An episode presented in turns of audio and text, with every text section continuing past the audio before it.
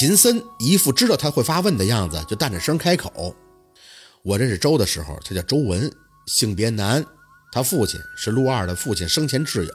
周先生一生都在修心，是个值得尊敬的长辈。小时候，周先生带周文来看我干妈，于是我们仨就早早的认识了。那时候我们都不知道周文喜欢陆二，就以为都是兄弟。周文跟我差不多，悟性很高。周先生呢，也一直以他为豪。”说周文一定会得他的真传，未来还会超过他。可谁知道周文会为了陆二连男人都不做了？宝四有些发麻，他变性。秦森点头，有些无所谓的样子。是啊，你应该知道陆二玩起来的样子。有些人说他是纨绔子弟，也有人说陆二是桀骜不驯。不了解陆二的人永远看不到他真正的脸孔，但这些标签阻止不了陆二的出色。他是天生的好命。一出生，什么东西都给他准备好了。那时候，周文开始试探，问陆二喜欢什么类型的女人。一次两次，给陆二问烦了，随便就说了两嘴。然后周文就按照陆二那随便的两嘴，弄成今天这样子了。对了，他现在不叫周文了，叫周爱禄，外号就是周疯子、大情痴。宝四难以理解，那他这样就算是做了女人，也生不了孩子呀？他傻吗？是傻呀。秦森很直白地看着宝四，他要是不傻，他就应该知道他这么做是损先天阴阳，这辈子做到头也就是个不入流的先生。还有他爸，他爸积累起来的名节都让他给毁了。可是他不在乎了，他魔怔的，你知道吗？他就是想变成女人跟陆二睡，这想法人尽皆知。文雅点说，他想当陆二的情妇，耳鬓厮磨而已。宝四有点恶心。何必呢？做个男的多好啊！他就不能有点自信，让陆佩喜欢上男人？秦森看着宝四，继续摇摇头：“我胡说八道的，我可以理解，但我接受不了。”对呀，那凭什么让陆二接受啊？我都接受不了，脑门子发麻的感觉。第一次居然是周疯子给我的，哼！周先生让他气的直接就隐退了，鲜少跟以前自己的事主接触。不过他对干妈是有感激之情的。这事儿要不是干妈帮着给压下来，那就是个笑话。周先生自杀的心都有了。宝四真是理解不了，变性这要遭多少的罪呀？那你的意思是，周先生跟你干妈关系很好是吗？一般。周先生跟陆二的父亲关系好，去世以后跟干妈算是有些交情，但谈不上多深厚。干妈认识关系好的阴阳师多了，其实都一般，互惠互利嘛。这些年，我知道跟干妈最亲近的，除了我和陆二以外，就是你父亲夏文东。宝四抠着手指，谈到夏文东，这就算了吧。那你干妈对周是什么意思？她不妨碍周接触陆二吗？秦森轻笑，哼，有什么好妨碍的？有他在，干妈还觉得省心不少。这几年，干妈不管陆二，唯一的要求就是让陆二别找小明星，不搞绯闻，剩下的他让陆二玩。周搞不出什么的。干妈给他一丝薄面，也是他父亲的。对周，干妈根本就没放在眼里过。明白了，利用还是利用。周没跟你干妈说我的事儿吗？我和陆佩的事儿，说了，干妈不在意，她也没当回事儿。还是那句话，她给陆二时间去玩，所以她对这些事儿不管。再说，干妈那么忙，她也没那心力。宝四继续点头，懂了。什么时候夏文东要是就他和陆佩的事儿找他？那时才算是让沈明雅重视了吧？现在他压根就不在乎他是谁，兴许把他和周划分在同一界限里了。深吸了一口气，那温琪呢？温琪和周是什么关系？和陆二有什么关系啊？温琪对周有点意思。秦森一点隐瞒的意思都没有，有问必答。温琪啊，是家里老二，最重要的是温琪他妈是小老婆，事事都被他哥压着。这辈子很难翻身。不过温琪是陆二在这里读书时的同学，关系还不错，也帮了陆二不少的忙。陆二转过很多学校，之前还为了养病去省城读过重点高中。剩下的同学里，好的比较少，能谈到点交情的，温琪算是一个。宝四垂着眼开口，也就是说，温琪喜欢周，周喜欢陆二，但碍于陆二势力比他大，所以他还得给陆二面子，不能因为周这事儿跟陆二翻脸，是吗？秦森摇头否决：“当然不是了，我说的只是有点意思，不是所谓的喜欢的非得不可。”温琪很清楚自己的处境，他也很现实。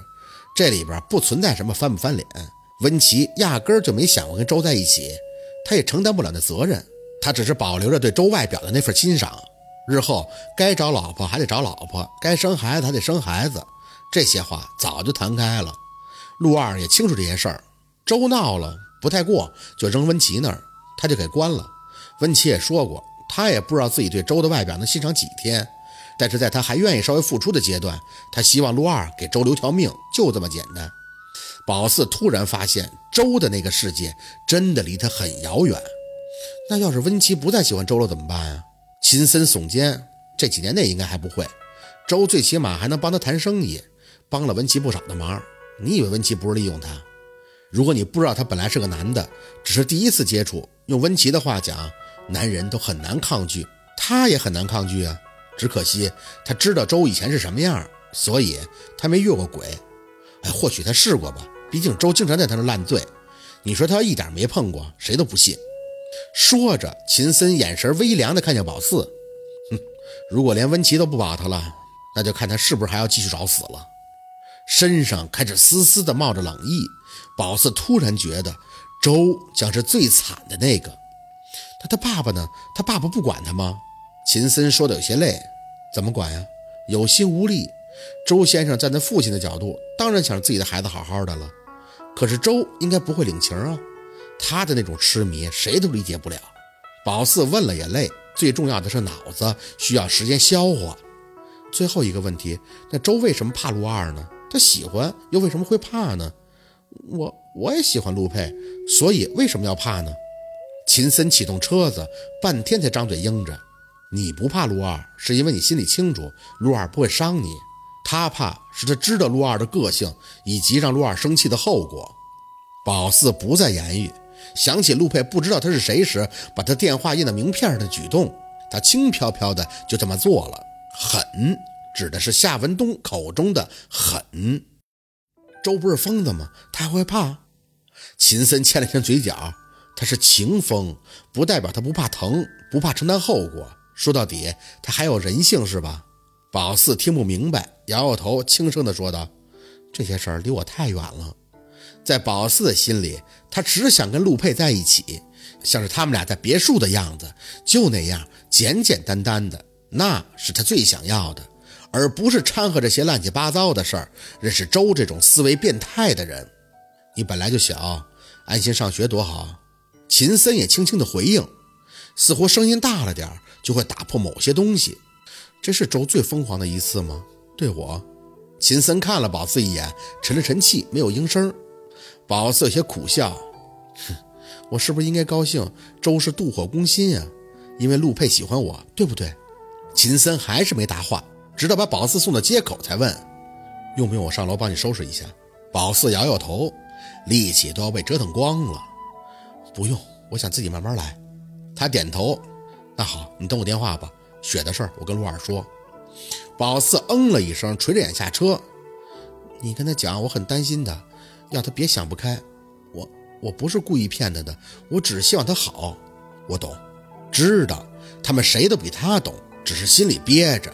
宝四想抱抱陆佩，想让他背着自己走几圈，他想那样的话自己能舒服点儿回到家，接到若文已经上了火车的电话后，默默地收拾着家里的东西，擦地，好多米雪的雪必须要擦干净了。周把冰箱放倒了。里边东西乱糟糟的一团，他压根儿就没看冰箱里有什么东西，东西都在，只是最在意的那个指尖血碎了，多寸的劲儿啊！眼泪那瓶子好端端的，装血的瓶子却报废了。宝四很认真擦着冰箱里边有血，若军得多问，一直干到了后半夜，浑身才像是抽了筋骨一般的坐在床上，知道陆佩肯定没睡，但是电话拨过去。那边关机了，算是意料之中吧。默默地跟自己说：“给他时间。”宝四想到小时候有次拿蟑螂吓他，吓得他急了，居然用手把蟑螂给握死了。他不是说他没有软肋的吗？他会克服的吧？